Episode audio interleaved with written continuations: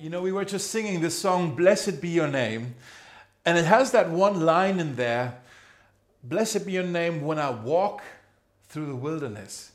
For a long time, I really struggled with that line because I thought, like, hold on, God, walking through the wilderness, blessed be your name in the wilderness.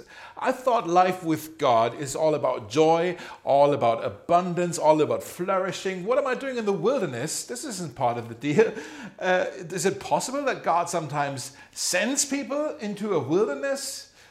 And then when you read the Bible, you realize, of course, that's possible, that God sometimes leads people into the wilderness. I mean, look at Moses, look at David, look at Elijah, look at Jesus. This is all, all kinds of examples in the Bible where God leads people into the wilderness, and it's actually in the wilderness where they have specific experiences with God, where there are specific lessons that they're learning. And I don't know about you, I feel like 2021, as this year starts out, it feels like we're right in the middle of a, of a wilderness experience. I mean, not actually being in the desert, but this season very much feels like we're, we're, in, we're in a dry season. It's a difficult season. We're looking ahead in this new year and we're looking ahead at all kinds of uncertainties. Nobody really knows what this new year is actually going to bring. I believe, though, in the wilderness, there are lessons for us to learn.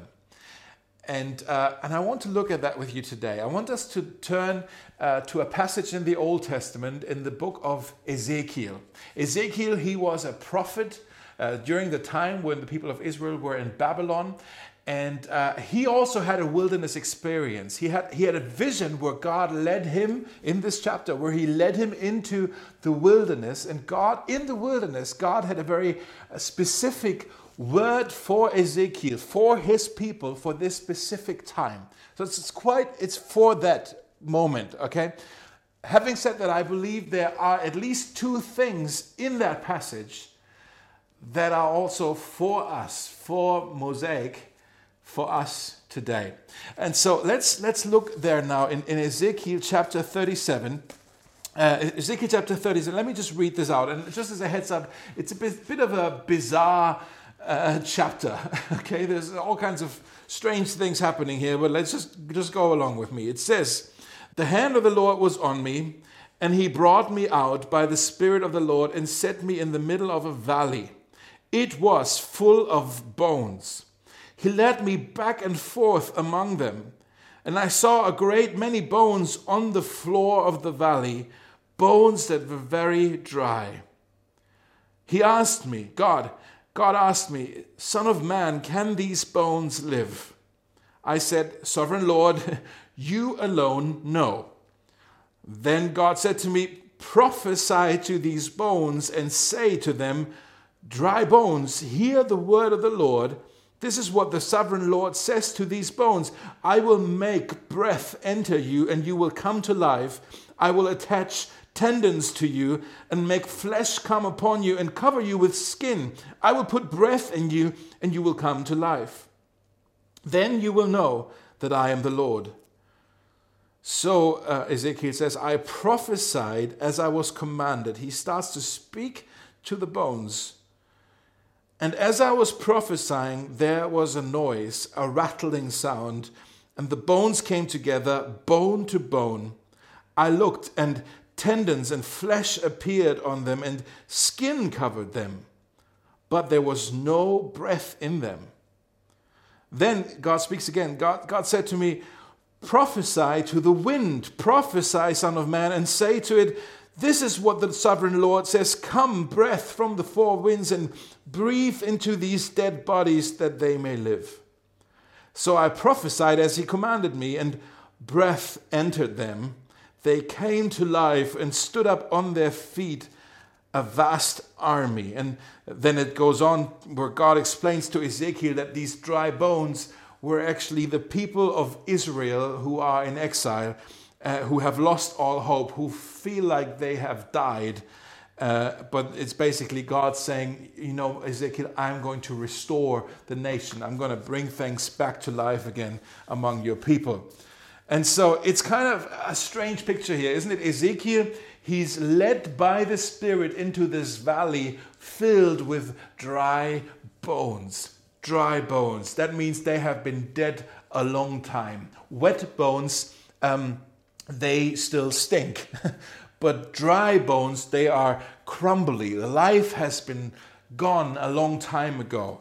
I don't know if you've ever seen dry bones. I remember I, I was in Bosnia and uh, there was a guy who showed me pictures um, uh, from a mass grave in his village, and it was all dry bones. It was quite a weird picture. I remember I was in Rwanda at the genocide memorial, and they actually have a, sort of like almost like a pile of bones, dry bones, and these are pictures that it's not very pleasant. That side, it's it's um, these are pictures that haunt you in many ways. They, it, in Ezekiel, it says here, he was led back and forth on these dry bones all over the valley. And again, let's be mindful that this chapter is about a very specific moment um, in the life of the people of Israel. Uh, it's a specific situation in their history, but it's also talking about a spiritual reality that is still true today a spiritual reality because we must understand you and I, we are, we are spiritually dead. We are spiritually dead.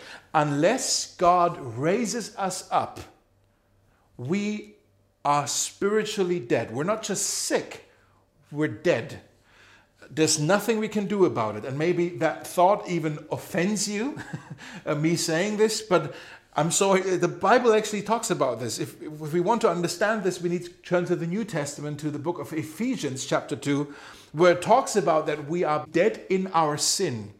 Uh, in verse 4 and verse 5, then it's actually my favorite, some of my favorite verses in the Bible.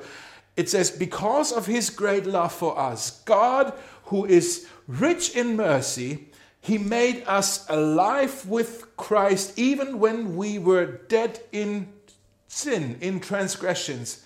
He made us alive with Christ because He loves us. It is by grace you have been saved. Because of God's grace, you and I, we can come back to life. That's the gospel. But also, without God's grace, we are dead. Without God's grace, we are dead. And that means, if you think about this, there are so many people around us who are, spiritually speaking, who are dead. Yeah, they're walking around, they're breathing and all that, but spiritually speaking, they are dead in their sins, it says.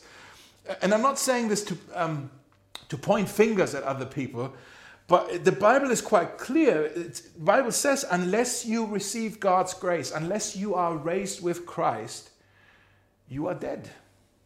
You are, you are dead. And, and when you think about this, I don't know if you sense this when, when, you, when you walk through Berlin, even through the city, that Berlin, in many ways, it feels like a valley of dry bones. It feels like a valley where there's a lot of people here who, who, are, who aren't alive, spiritually speaking. They are, spiritually speaking, they are dead. There's so many people in this city who, who don't know God yes, Berlin has a, has a huge Christian heritage. The Reformation happened around the corner from here. Uh, Paul Gerhardt, Philipp Spener, Dietrich Bonhoeffer, all of these uh, important people in church history, they ministered he, right here in Berlin. And there's lots of great church buildings. They look amazing, but they're all empty, or many of them are empty. You know, some statistics, they say it's 1.2% of our population are actually followers of Jesus. 1.2%. There's all these church buildings, but they're really, they, they are kind of like old castles maybe, you know, where, where you look, uh, people walk by and it's like, oh, that's a beautiful building.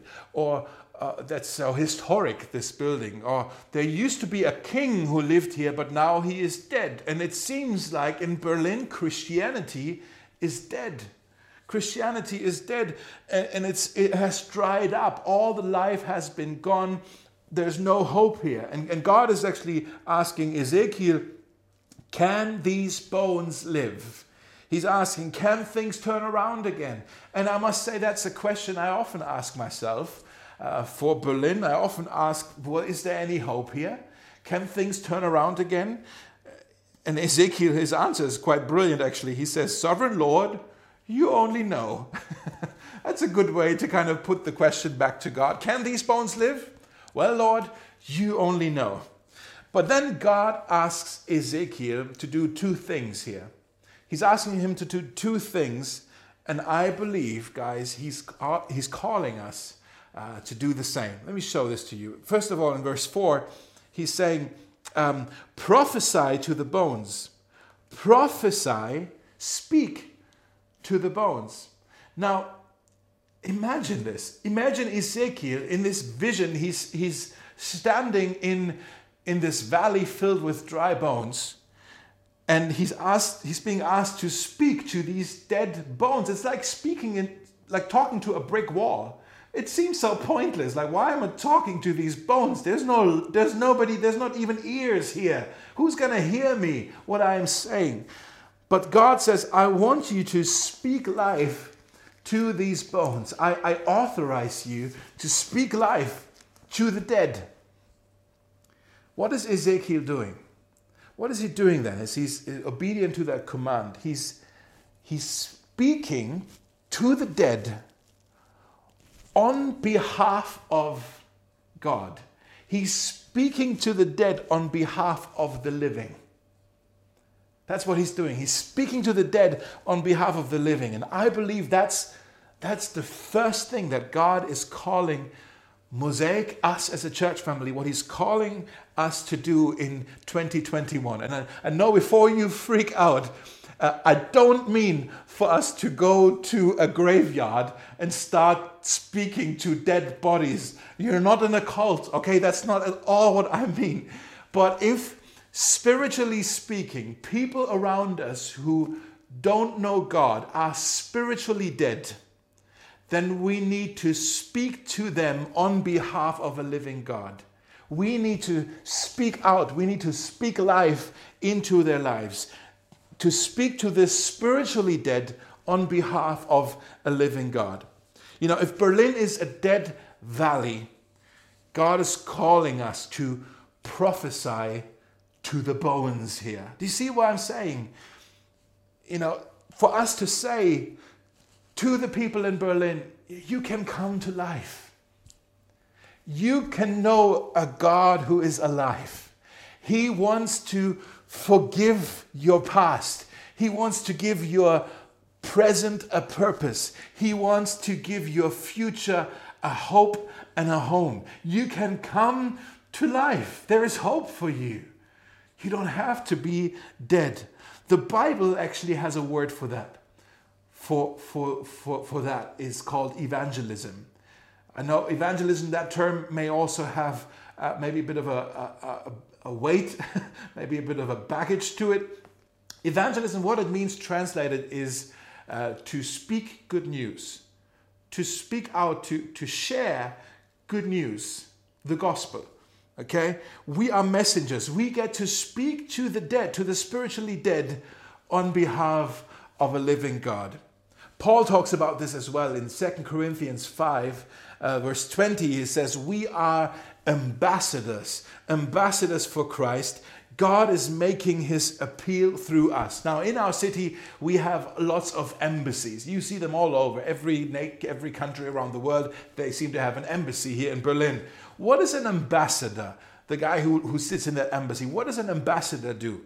An ambassador is a representative of an entire nation. An ambassador, he gets to speak on behalf of his president back home.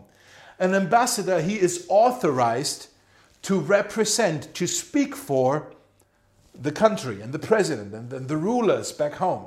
That's what an ambassador does. And, and, and Paul is saying we are also authorized by God to speak on his behalf. We are ambassadors for God. And then the verse continues we are ambassadors for Christ. Therefore, we implore you on Christ's behalf be reconciled to God. Be reconciled to God. We get to invite people. Be reconciled. Come back to life. Be reconciled to God. What is Paul doing when he does that? Well, again, he's speaking to the dead on behalf of the living. That's what he's doing. He's speaking to the dead, to the spiritually dead on behalf of the living God. Guys, I believe in 2021, God is calling us to take the gospel further into this city. Um, God is saying to us, get out there, share your faith, tell your story, uh, offer to pray with people, invite other people to come to church, and then watch what will happen. I authorize you to be my ambassadors. I want you to say to those who are spiritually dead that they can come to life. I want you to speak life to them. Speak to the bones that they may live. Now, think about this. Speak to the bones that they may live. And that's what Ezekiel is doing. If that's what we are to do as well, to, to speak life to a, a city where there are so many people without God who who are spiritually dead, to speak life, that means anybody we don't speak to will remain dead. Anybody that we don't speak to will not come to life. You see what I'm saying? That's why the enemy wants to seal your lips. He, he doesn't want you to be an ambassador for Christ. He doesn't want you to speak life. He doesn't want you to do this. Have you ever wondered why, why so many Christians uh, maybe struggle with the idea of evangelism, with the idea of sharing our faith and our hope with other people? I think there's, there's two reasons that come to my mind. The first is maybe, maybe some people, some Christians, they have a lack of compassion um, and the other reason is there's a lack of courage, lack of compassion, lack of courage. Lack of compassion means you don't really care whether your friends, co workers, family members, neighbors, whether they are spiritually alive or dead. You don't really care about that. Now, that's, that's pretty rare. I think most of us, we actually do, quite genuinely, we do care about it. So it's more the second one. We don't really have the courage. We don't really know how to do it. We feel overwhelmed uh, we don't want to offend anybody. We don't have the courage to do it. And I believe in 2021, uh, it's a time for us to get sharp together.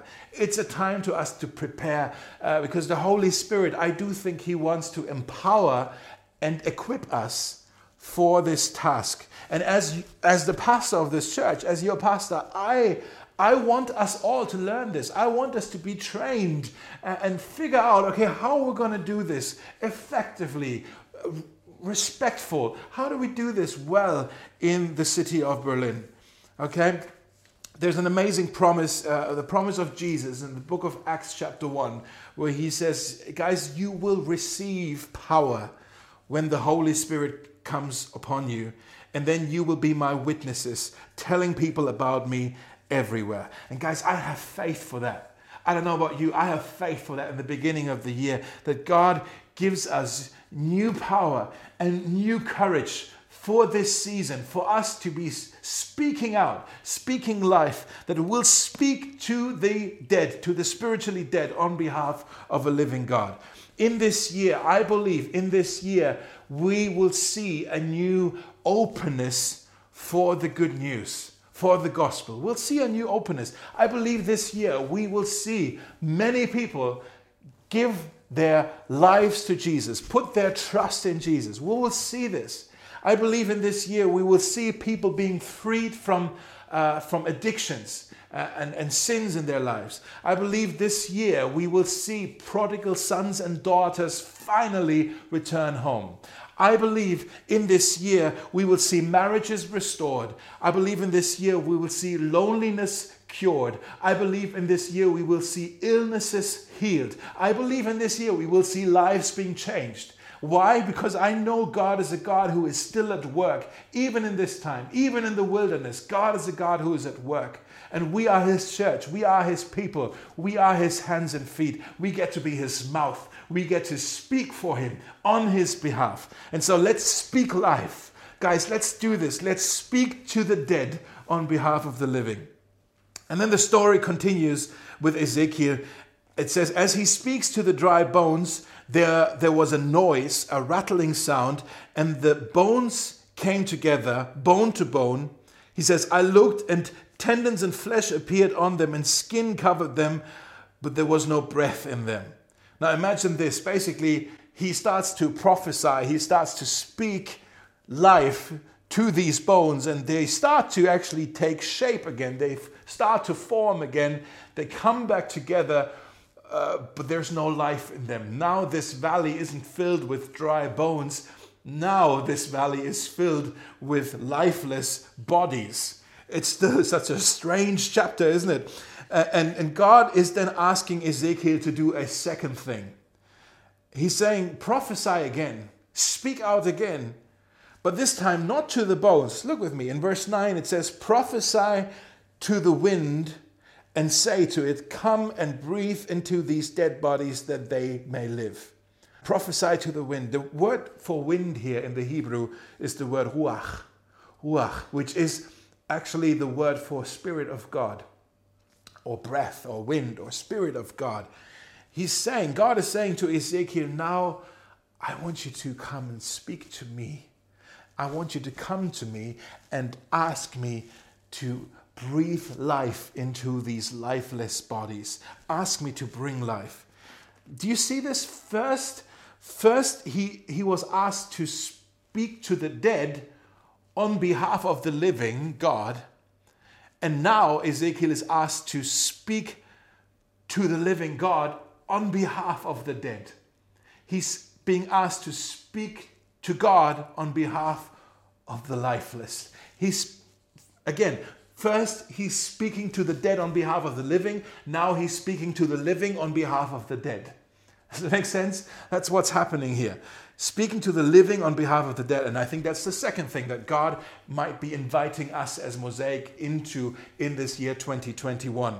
Uh, not just to speak to people about God, but also to speak to God about people.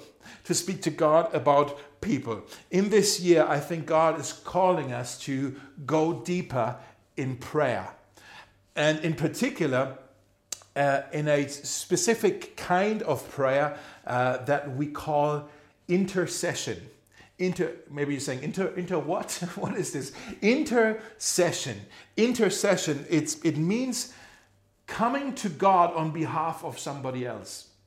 It means praying to God, but not for my needs, but for the needs of somebody else. I'm praying to God for somebody else. I'm standing in the gap. I'm, I'm praying for someone else. Okay, that's what intercession is. Remember that word because we're going to start using it a whole lot. Intercession or interceding for someone. The Bible actually says in 1 Timothy that we are to pray, we are to come to God uh, with thanksgiving and intercession. It's one of the things uh, that we are called to do.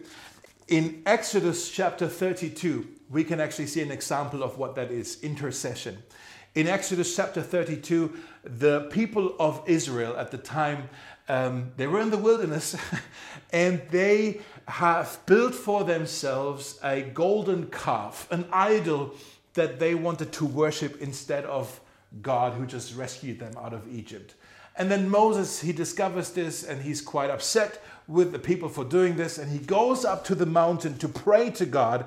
And he actually, when he prays to God, he starts to intercede for his people. He starts to pray for his people. He starts to beg God for mercy. He's saying, God, please forgive them this sin with, uh, with this calf, that the golden calf. That please, please, please don't punish them. And he's actually saying in verse 32, Lord, please forgive their sin. But if you cannot, he says, then blot me out of the book that you have written. Finish me, Lord. Punish me so that they may live. You see what's happening here? Moses, he's so loved and cared for his own people that he's pleading with God. That's intercession. And, and, and, I guess God, I guess in effect, he was, he was saying, not quite saying, but he, he wasn't punishing Moses. Um, because I guess in effect he was saying to Moses, there's no need for you to step in the gap here that, like that. There's no need for me to punish you. I, am going to have a better way. I, am going to have a better way to, to, to deal with people's sin. I'm, I'm actually going to send my own son. And I'm going to put the punishment upon him, and he will carry that punishment so that the people will live. He, I'll blot him out so that the people will live. Not you, Moses. It'll be my son. It'll be Jesus. Uh, so we see that with Moses, he was interceding. But also, Paul in the New Testament, in, in Romans chapter 9, he says, I, I wish I, I could wish that I myself were cursed and cut off from Christ for the sake of my people. We can actually see, see the same thing here. Moses and Paul, they had this one thing, it seems, they had this one thing in common. They were deeply, deeply concerned for their people. They were deeply concerned about their people. And guys, again, in 2021, I wonder if, if one of the things that God wants to do uh, at Mosaic is uh, to, to, to break our hearts for the people of Berlin. I know that sounds uncomfortable, but for God to, to give us such, such a love, such a, such a compassion for this city, for the people who live in this city, who are spiritually dead, such a love, such a care for them that, that it would change our, our prayer It would change the way we pray, with the, with the urgency that we pray. The kinds of prayers that we pray, that we don't just pray for our own stuff. We start to become intercessors. We start to intercede. We pray on behalf of other people. We, we start to speak to the living on behalf of the dead. That's happening. We'll start to intercede for Berlin. You know what that is when we do that? That's, that's the role of a priest, actually. A priest in the Old Testament, a priest was, uh, was someone who would, who would be standing in the gap between God and his people. The priest was so much more than, than the worship leader or, or kind of the guy who puts the liturgy together for, for, for the service. No, the priest was someone who was interceding for his people. They were intercessors. And then in 1 Peter chapter 2 in the New Testament, he's saying that we all are chosen people. We all are a royal priesthood. It's not just a few who get to do this. We are all called to be priests. And I know I'm sounding a bit funny today, but what if we become kind of take on the role of well, of, of sort of being like priests for Berlin. I know it sounds funny, but what I mean by that is that we would pray for Berlin like never before, that we ask God to come with the wind of the Holy Spirit and breathe once again upon the city, that He would come and, and move in the hearts of our friends, of our, of our family, of, of our roommates, of our co workers, of our neighbors, of the people in our circle of relationships. Come, Lord, move among our people. You know, we, we say sometimes, uh, we've said this before, you know, Jesus Christ is the way to the Father, but there are a thousand ways to come to Jesus. That's true. There's a thousand different ways to come to Jesus. I think every one of us, we probably have a different story of how we came to Jesus, who reconciled us with the Father. But I think I can also tell you, while that is true, I think I can also tell you that there's something that we all have in common in our story. I can guarantee you we have that thing in common. And that is that um, somebody was praying for us. Somebody was praying for us when, when we were kind of on our way to Jesus. Somebody was praying for that to happen. Somebody prayed for you to come to know Jesus. And I want to ask you who are you praying for to come to know Jesus in this year 2021?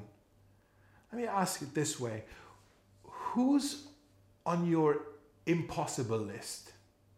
Do you have a list of people where you think it will never be possible for them to come to know Jesus? Who's on your impossible list where you're saying they are too far from God?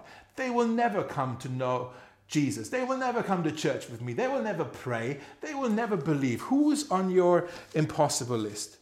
But I wonder if God, in the beginning of this year, I wonder, guys, if He's calling us uh, to get serious and start praying for our for the people in our lives. Start praying, start interceding. And, and it can be as simple as God, help me to build a, a deeper friendship with this person.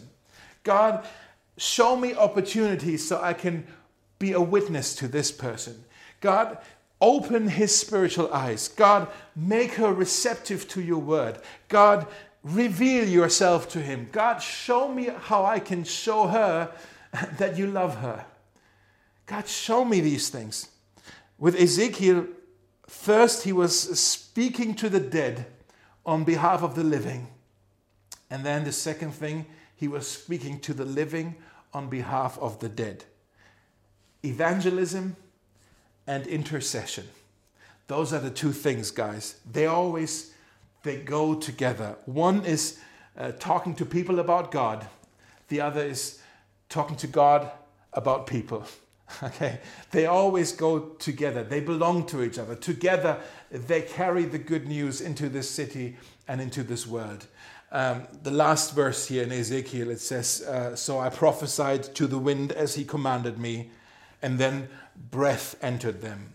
They came to life and stood up on their feet, a vast army. Guys, let this be a year where we grow in these two areas intercession and evangelism.